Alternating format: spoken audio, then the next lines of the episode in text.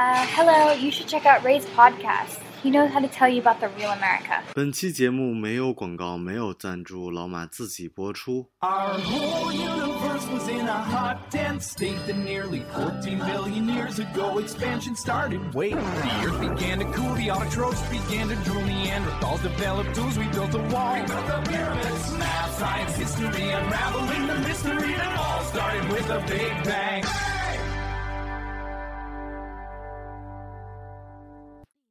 Hello，大家好，欢迎收听本期的老马侃美国，我是老马。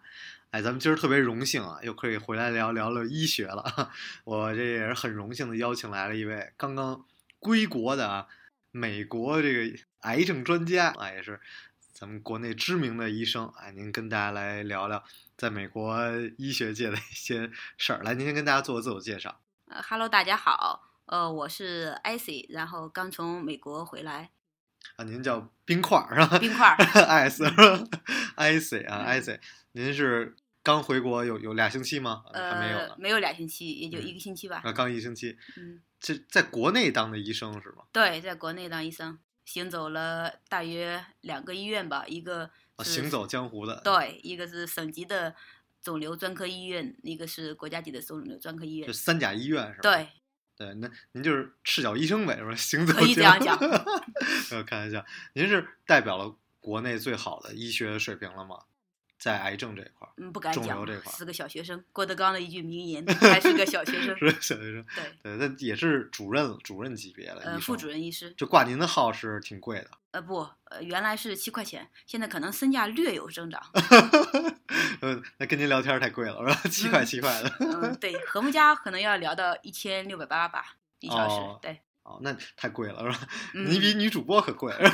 所以我们可以做直直播。做直播。来，您讲讲您在美国有什么感受吗？去美国这个感受他们学术圈儿，医生赚的比你们多吧？呃，肯定的 呀，你才七块，嗯、这是肯定的，我能做到心平气和。就是美国一般的医生年收入应该是三十三十万美金往上吧？它是要分两种的，大啊体分两种，有专科医生，然后有社区医生，是这样就。社区医生就算家庭医生了对，啊，嗯、对家庭医生也是全科医生。对，就是咱现在国家在主推的一个全科医生的概念。对，其实是这样，就是我我老在听到别人讲美国全科医生什么嗯。的，但是以我的经历，就是比如我当时在公司上保险的话，嗯。你可以选择有有家庭医生的保险，嗯。跟没有家庭医生的保险，嗯，但其实是没有家庭医生的保险更贵，因为你可以自己选择去哪儿看病，而如果你要有家庭医生，你必须跟着家庭医生走。对他要呃根据家庭医生的推荐来转诊，然后他嗯对还要根据你保险要不要 cover 他转诊的那个专科医生。哎，所以您觉得这个家庭医生是一好的一个方式吗？嗯，您个人觉得好不好？如果针对于咱国内的话，我嗯觉得会有点慢，因为他为什么美国医疗你排期排的时间要比较久，嗯就是因为他这种预约制，然后你要先有你的个人医生，然后根据需要来给你预约你的专科医生，是这样，所以速度会比较慢。会有那种耽误病情的情况吗？呃，耽误病情怎么讲呢？应该是会略有延误，会有延误，会有延误。，对，我举个简单的例子吧，嗯，您说就，是我有一个朋友，他是在那边做 postdoc，然后呢，他其实他当时是一个乳腺炎的一个症状，如果在咱国内分分钟就搞得定，啊，内科医生、外科医生都搞得定，但是他当时就是医生就给你讲没问题，已经出现了乳腺的红肿热痛，她是一个哺乳期的一个呃嗯青年妇女。这种如果在咱们国内的讲，就是一个急性乳腺炎，然啊，后治疗上讲应该是很快到位，然后很快就能痊愈，也不啊耽误你继续哺乳的一种呃一个小的疾病。但是她在美国前前后后是总共用了一个多月，最后还是用了一种在咱国内是最嗯、就是走到最后的一种无可奈何的一种治疗方法，叫 B 超引导下的切开引流，把那种脓腔里边的脓汁液全部引流出来，大约引流了八百毫升我的天呐，脓液。太恶心了。是，可是这些东西本来就是应该是一个婴儿的主要食物，它是因为一个浸泡菌然后感染导致了几个脓腔的所以您的意思是，嗯美国医生不会看是吗？那倒也不能这样讲，就是说，我觉得他主要是出现在一个嗯、他们太遵守怎么讲，就是太遵守一个医学手册医学手册，因为这是对的。如果我原来是不太能理解，但是现在我来看它是对的，因为为什么？它保护了医生，他严格的遵守他的一个行为准则，一个医疗准则，也就是咱们讲的 guideline。哦。对，就但其实中国也是有这种医学手册的，只对但但是只是大家没有那么遵守嗯，因为中国的医生会加一些自己的。呃自己的看法，或者说会真正的为病人稍微想一点，因为这个东西我可以这样讲，我可以等待，我可以给你做几个 B 超等待，但是大家都明白它呃乳腺炎的发展就是那么快，分分钟就很快那。是不是我呢？嗯是不是能说，就是嗯因为大部分的人其实得了乳腺炎，他可嗯能自己能痊愈，但只是您这位朋友他没有痊愈，所以别人要等。嗯，也不是，因为你比如说像他这种在初期的话，你可以用比如说热敷呀，或者把它挤出来，呃，但是不是咱传统的讲什么苏子苏啊什么的，或者是必要的时候可以暂时停乳，然后进行一个抗生素的治疗，对吧？啊，这就太专业了。，对，嗯，也就讲，他会有一步、两步、三步该怎么做，然后咱们中国的医生会很快的把这个无缝的链接起来，因为你一上午就能完成所有的辅助检查，呃，包括再看这个专家给你一个治疗意见，对不对？但是在美国你是不可能达到这件事情的，哦，对，就美国它其实更细化的。对对对，我我听过无数的中国医生，就跟您一样去了美国之后，都会说哦，其实美国的那个技术，什么外科手术跟我们中国差远了。我们中国一天就做多少手术，美国医生怎么能跟我们比呢？就是对美国的医疗态度比不是那么积极，然后我们就就外行也不太知道。那您嗯怎怎么看呢？就是那如果单从外科这个角度上讲，因为它是一个实践医学，呃，它会有一些，比如说手术入路，但嗯是最重要的肯定还是在手术台上的那种实践的一种训练，对吧？然后，嗯、中国的医生怎么讲会其实比美国医生更加刻苦，然后基本功其实也很扎实，只是有一个语言的问题在里面，对吧？然后而且上手的就是说比，因为咱的手术量比较大，所以我们获得的临床经验来讲的话，其实是略对略微比美国的外科要稍微高一些。您这说法就是滴水不漏。嗯、这个是医生的一种严谨态度。您咱们轻松一点，您随便聊聊。您觉得嗯到底就是说有什么值得借鉴的，或者说嗯我们现在国内的医疗水平到底是一什么水平啊？到底跟美国哪个好啊？嗯，因为对于美国的医疗呢，可能我也是比较粗略的看了一下，毕竟时间太短嘛，对吧？才只有一年。呃，如果就目前来情况来讲的话，如果在外科讲，就这种普通的手术了。技术来讲，其实中国还是略胜一筹的。但是对于一些比较具备挑战性的，或者是临床实验的这种手术入路，美国要略胜一点。但我觉得中国特别可怕的就是，经常有的人得一病，然后说：“嗯哎，这病在中国只能有哪哪个专家可以看。”就老有这种情况，因为得一什么病，哎，然后我当时做医疗的时候，就是哎，嗯只要说哎，这嗯只有华山医院的某某专家能看，嗯，我说这怎么这个病就一个人能看呢？这也太恐怖了。然后就嗯所有人都只能排他一个人的号。嗯，明白明白你的意思。那这个要具体分，比如说是你是这个疑难的手术，呃，入路，这个有可能，因为这种技术可能他只有他自己掌握。那如果要是内科系统的话，这种可能性不是太大，因为内科的 guidelines 现在是全世界同步，而且咱们的医生。嗯，讲真，这这方面来讲，特别是大型的三甲医院看的 paper 什么的，也都是紧跟的一个美国的一个节奏，甚至于连 ISMO 的节奏，就英呃欧美的欧洲的那边的 guidelines 也会看的，所以中国在这方面来讲更能融会贯通，而且咱中国也不断的在出自己的 guideline，所以讲真，对于内科系统来讲，说一定要找某个人来看，这没那么夸张啊，没那么夸张。但是对于外科手术入路，有可能他做的比较多，或者是他真的存在于一种外科天分，他这东西做的比特别这个牛逼这手术做的个比较好，这是存在的，对。是存在的。而而且其实特别好玩，就是我我当时不是做医疗的那个创业嘛，我当时嗯就是说帮中国病人可以看美国嗯大夫，嗯就视频就可以看。嗯然后后来其实我后来发现就是，嗯，怎么说呢，就是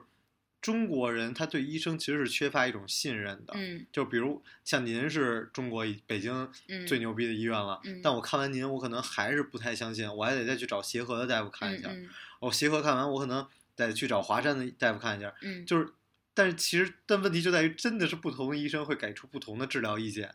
对对，这个东西你刚才讲，我就在想一个问题，就想起了是不是呃中国的患者把这种叫医疗看成了是一种服务，也就是说讲我花了钱我来买服务，我可以货比三家，就好像是我一件衣服一个品牌我可以比三家，对对，但是医疗本身不是这样的，医疗不是服务，医疗是帮助你来战胜疾病。我觉得应该是出发点的一个不太正确，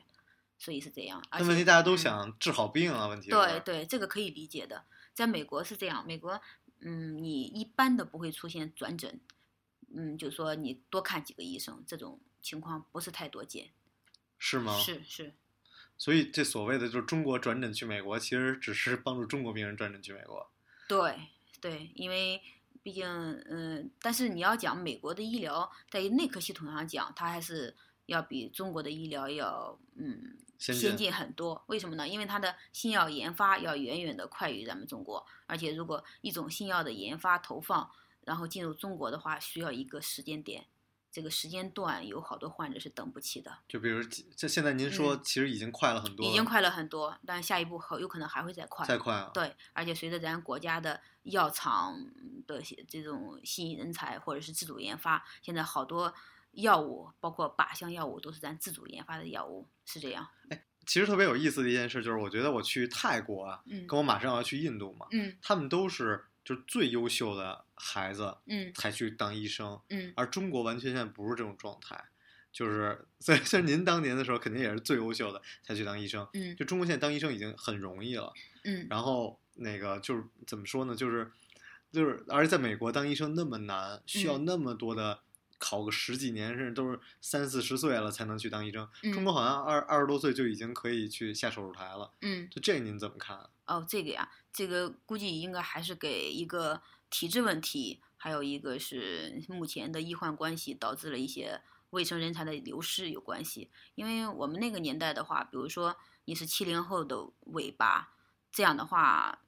一般的高考分数都是非常高的，因为医学院的分数都是排在前面的，对，是这样。然后到慢慢的再往后，我感觉好像是医疗的分数在下降，下降，对真的是下降。对，然后也出了好多不知道是真是假的网上一些图片，包括呃一些有名的医学院校的招生面前，嗯，这个呃就是投呃简历的，对对对投简历的一些学生会比较少，嗯嗯，然后现在因为断出现了一个医疗卫生人才的逃离嘛，所以它就出现了断层。现在好像是本来是想着把医疗的台阶儿再提升一步，但是不知道明年的一个高考形势什么样。医患关系这么严重，您觉得您嗯在美国是怎么看的？比如说在中嗯国，大家好像觉得医生是不是觉得自己没有受到重视，然后美国就大家对医生更尊重呢？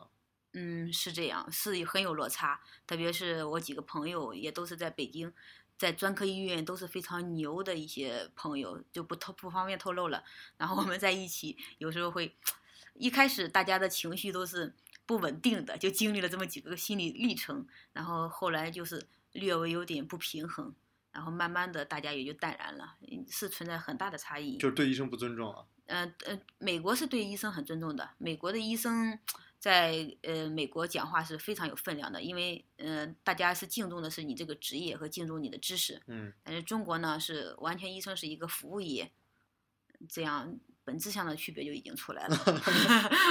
对，我觉得其实特别好玩，就是我才知道您在美国的时候就是这么辛苦，一天就嗯休息三个小时，嗯，然后一边关注中国的医学，一嗯边关注美国，要在实验室做，对，就是因为医生都是有自己情怀的，然后如果真的喜欢这个行业，肯定要继续努力的走下去，它总归会变好的。它只是需要一个阵痛期，就像是分娩前的阵痛期。如果你觉得想靠它发家致富，或者是想要稳定的生活，然后你又刚刚毕业，然后这条路走起来确实很艰难，相当艰难。因为当年，呃，我也带教临床，带教了很多刚毕业的博士生，呃确实都很迷茫。他坦白的讲，因为老马的节目都是很接地气儿的，所以我也想就是不保留的，也不怕别人骂的，给点中肯的建议嘛。呃，如果确实是如果你属于后者，然后家庭条件不能给予很强大的经济支柱，然后。就不要学医了。不是不要学医，你可以，你因为你已经毕业了嘛，那你要考虑是不是有有其他的路径。因为现在就这两年就出现了一个医生、博士生去考公务员呐，去考一些呃医医疗呃对，放弃临床，也可以做后勤呀，或者做一些管理呢，都可以的。对对，就就是我我因为我之前在美国医生朋友也挺多的嘛，嗯，我就老听大家讲，其实咱们真正差的是在于。基础的东西比较差，就跟怎么说呢？就跟现在国内就是说看着一片繁荣啊什么的，其实好多数字都是造假的，你知道吗？就是甚至包括阿里巴巴什么的，就就前一段时间就在杭州这边开那个云栖大会嘛，我去听，其实很多东西它没有报道出来。然后我我有一些就是听了一些演讲啊，就是我觉得真的特别好，但并没有人讲，就是讲的就是说，包括他们自己都知道很多店铺的造假，就跟我电台一样，你知道吗？如我电台有多少人听？其实我这数字连我都不知道，嗯，因为很多的地方我一看，哎呦，我这这一期节目我跟那听了十万，嗯，十万人，哎，没几个留言，嗯，那你说这数字是真的吗？我自己也不知道，但是这这数字谁开心？哎，广告商开心，哎呦，老马这节目十万人听，嗯，然后那我自己开心吗？哎呦，我有十万人听，嗯，那个那个平台也开心啊，那因为我积极了嘛，就这是一个所有人都很开心的事儿，嗯，但是这这是一个虚假的事情，这是一个。假的繁荣，嗯，但更可怕就是这种东西不应该在医疗上出现，但其实国内的医疗上是有造假的地方，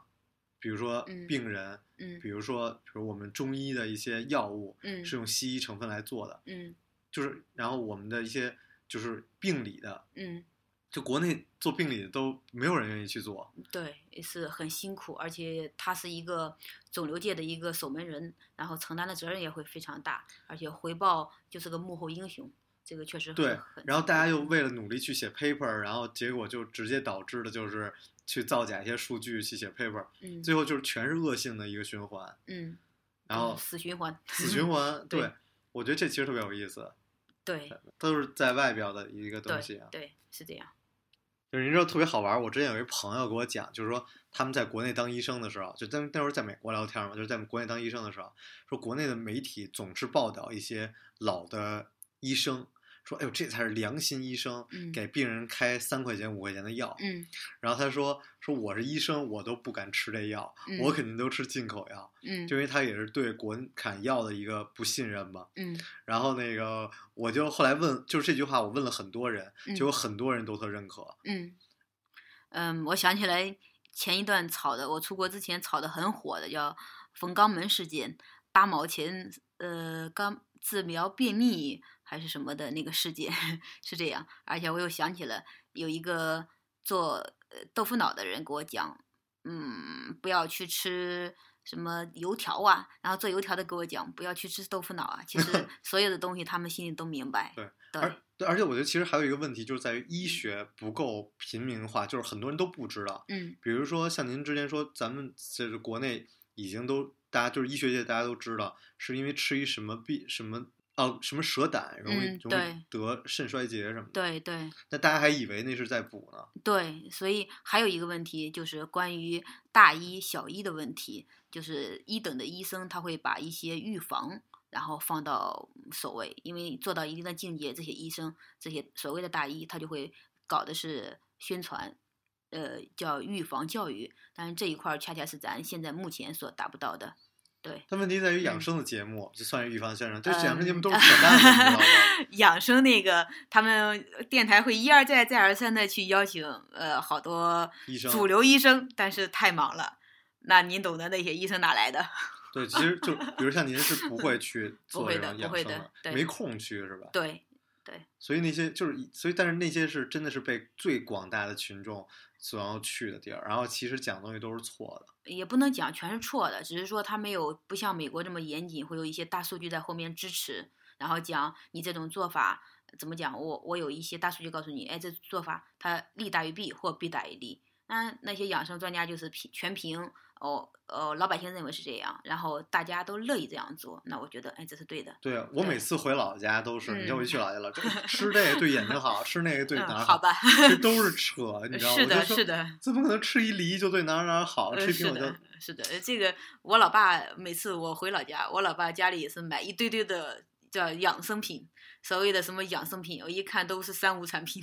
是对啊这样，对啊对啊对对对对，那其实就很多人说，甚至说包括那个在 Costco，您知道卖嗯那些药啊什么的，对美虽然美国人也也买，但问题是美国人买就不代表这是对的呀，呃对，但对是错这事儿是跟哪儿的人没关系是。是是，但是怎么讲啊？你像，呃，我不讲它的品牌了，有点广告嫌疑，但是他会在做一些临床实验的，比如说，包括讲最普通的大家容易理解的，包括叶酸，在孕期前三个月要摄入，它会预防这个婴儿或新应该叫胎儿的一些畸形，这是得到了一些数据支持的，对吧？包括 DHA 对胎儿的一些好处，这都是得到支持的。因为有好多微量元素你是不能靠日常膳食所摄取足够的，所以说这种可以给你补充微量元素的这种东西还是有数据支持的，也不是讲完全是智商税。这也是这也是那个我我我智商税嘛，我之前特别喜欢讲，嗯嗯就是嗯也是知乎特别火的一个问题，就是嗯三块钱的维 C 嗯跟和80都可以八十多块钱维 C 有什么区别？对，这个是我原来有有一个做 research，他现在做生物还没有毕业的一个博士，然后他转发的，结果那天就刷屏了。结果有几个非常有名的呃学校名校的毕业的这种教授都做到了很高位置，然后就把他转给我问到底是真还是假。然后呢？对，然后因为我没有去后台，就是去查文献去验证他们，但是我可以确定的是，三块钱的应该是一种叫生物合成的，然后或者是讲八十几块钱的或更贵一些的，是不是在真的是在在提炼技术上有什么差异？应该在这方面上，这个我们对没有发对个人的言权。对个人的吸嗯收其实是嗯，就讲是你吃燕窝呀，或吃鱼翅呀，然后对皮肤好呀。其实到你胃里胃酸一一中和，呃，蛋白质蛋白质一分一一一降解，其实都是一样的东西。对我对我我有时候跟我妈聊嗯天嘛，她是之之前是医生嘛，她说嗯他们同学在一块儿聊天的时嗯候，就老说国家的级的电视台嗯都讲应嗯该吃那个燕窝，嗯都应该吃那个虫草，这嗯个这真是太可笑了，你知道？但是我也是觉得特别可笑，就是好多时候大家觉得这些东西对自己身体有有好处，嗯其实不光没有好处，甚至还可能有害。呃，对，是因为在这种大面积的商业种植中，它反而有可能把一些重金属或农药摄入到体内去了。对对，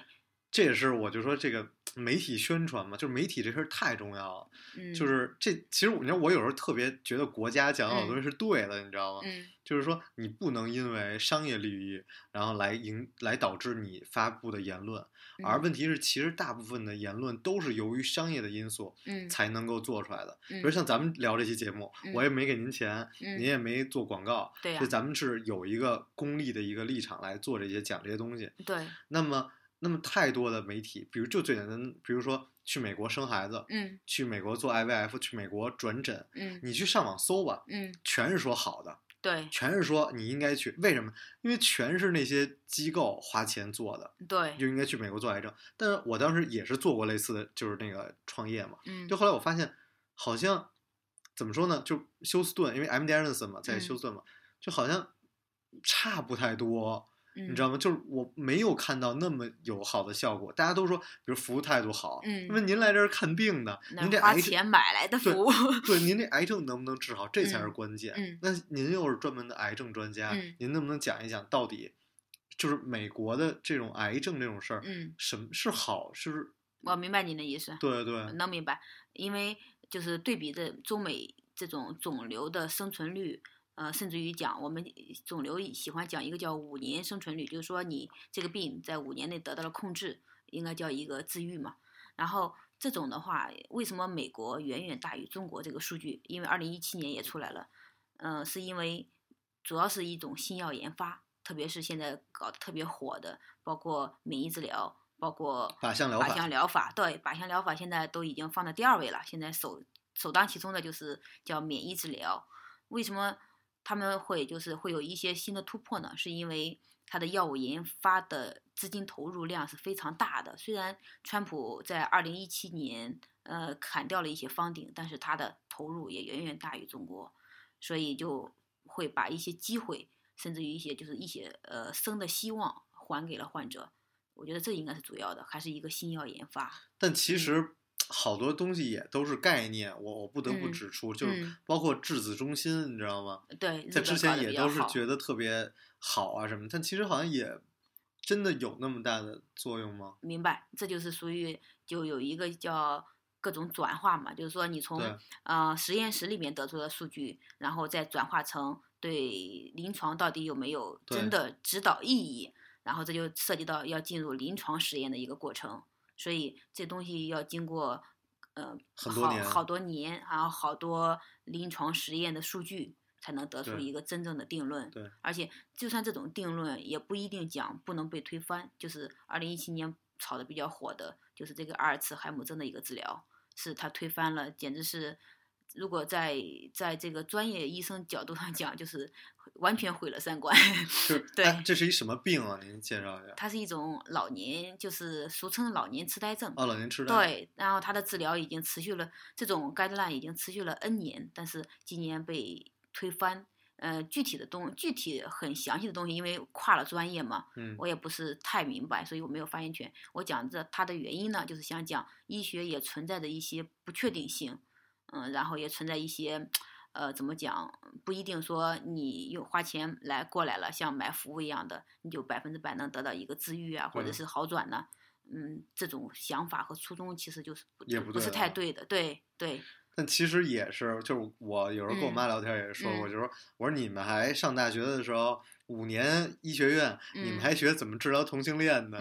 你就，然后那个你们学的好多东西都是错的，对，包括欧洲放血疗法什么的，这中国也有，对就是都是错误的治疗。那嗯现在也有这种，其实中美很很对很明显对比的治疗的上的不一样嘛。比如说，嗯比如说怀孕，呃嗯，不打那个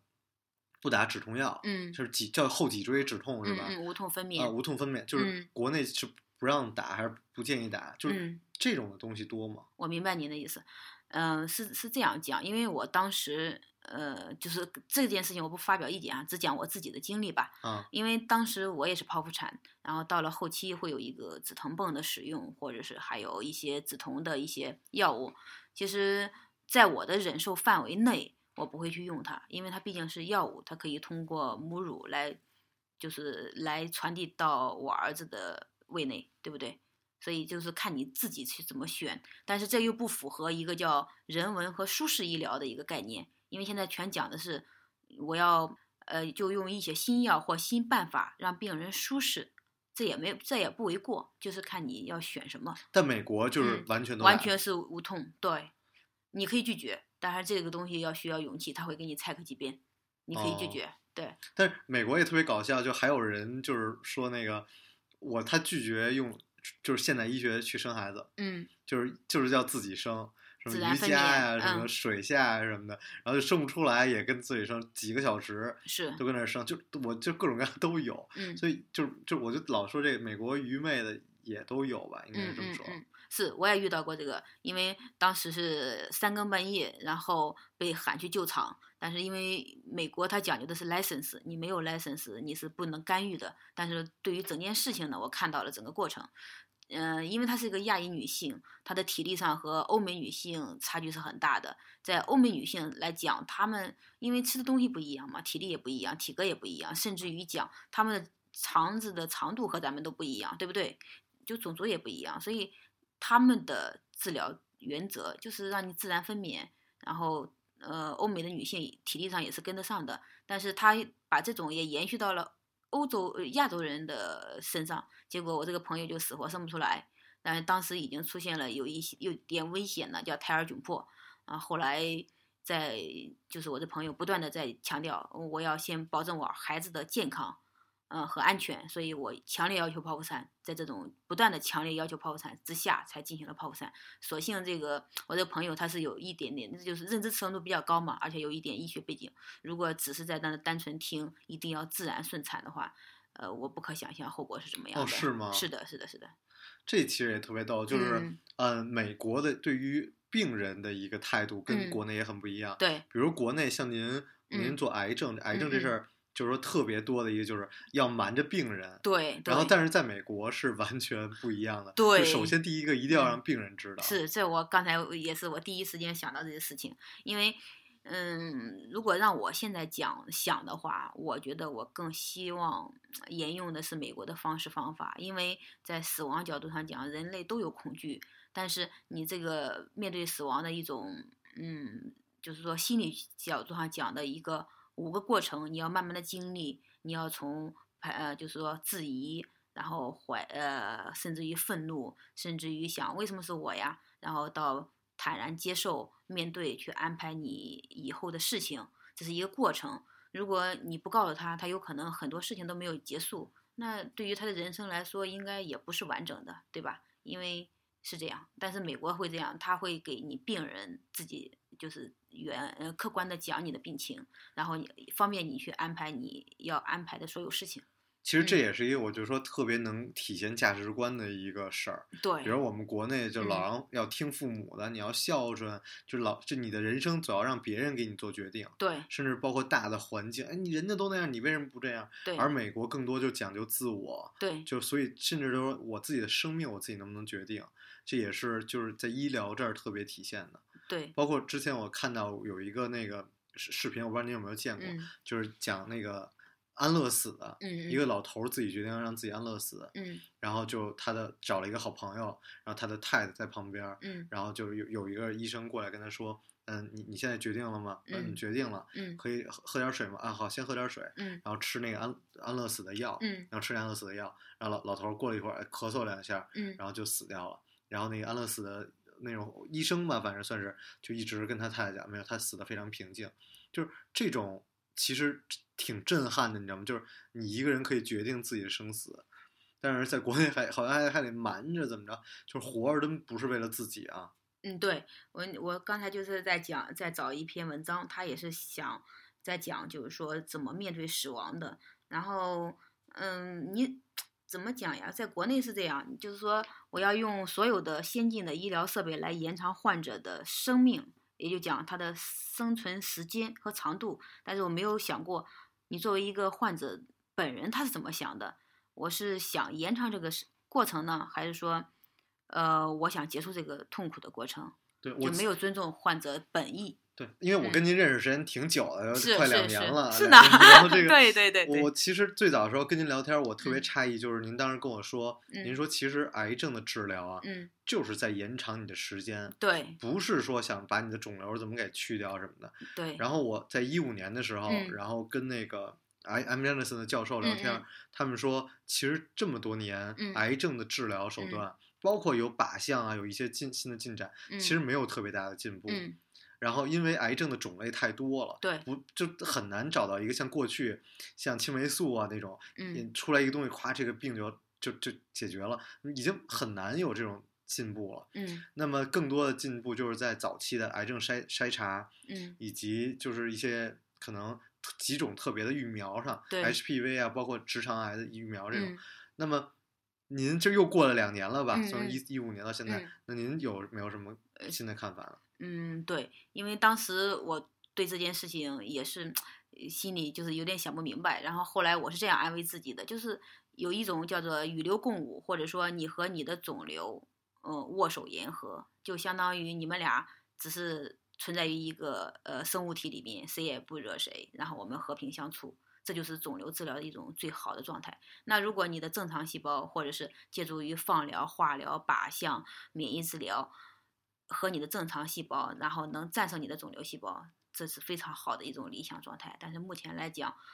嗯，这种状态不会是没有达到咱想要的那种效果。那哪怕是暂时的一种叫肿瘤退缩，它早晚要卷土重来。所以说，没有从根本上来治疗肿瘤。对，而而且其实后来认识的嗯医生多了嘛，也说其实不只是肿瘤是这样，很多的病慢性疾病都是治不好的。对，包括我就说大家少约炮，你知道吗？就是啊对很那 个性病也是治不好的。是的，什么淋病啊，什么都是，就是你你只能说去抑制这一段儿时间好，嗯，但肯定还是会复发的。对，那就是这种一叫什么一时糊涂，终身享受吧，很痛苦的。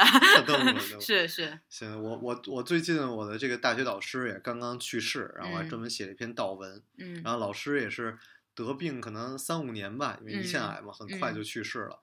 然后那个，因为我们今天没有聊中医嘛，嗯，其实我特别想聊中医，但您不嗯建议聊，那对就算了。这个不聊了，这是主流。对，然后那个老师他当时我特别感人，就是因为就是嗯十月份的事儿，他嗯他的他的遗嘱就是，呃，不要举办任何的纪念，什么遗体告别都不要，嗯然后不要留任何骨灰，就直嗯接把自己遗体捐赠，嗯然后完全捐赠，然后就是特，我觉得真的特别感人，就是，所以我也特愿意跟您再聊一期，嗯讲一讲这些啊、呃人生吧，就是您嗯见了这么多生死，是吧嗯？嗯，嗯，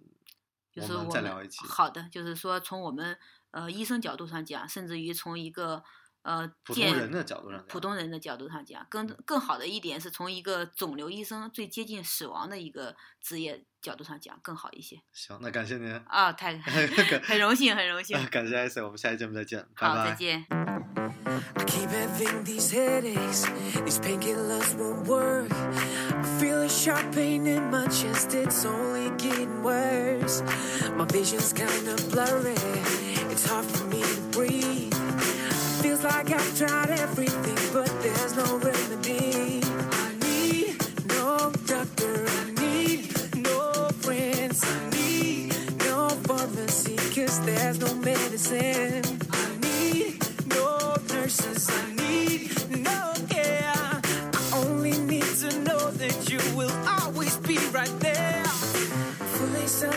I need my daily dose. There's so much going on inside, I'm ready to explode. I'm staring out my